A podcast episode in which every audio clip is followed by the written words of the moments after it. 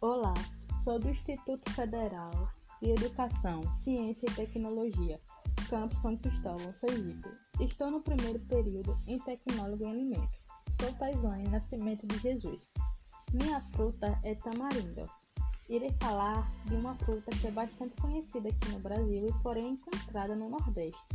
E é originária da África tropical, onde se dispersou por todas as, regiões tropicais. Ela cresce bem em locais de clima tropical. É utilizada como polpa, consumida fresca, refresco, sorvete e entre outros. E na África tem, tem mais tipos doce, mais ácido, com menor ou com maior teor de polpa. Além do tamanho variável da fruta, sua facilidade de extração da polpa e também quanto ao porte da planta. E a árvore dela também é majestosa, alcança até 25 centímetros de altura.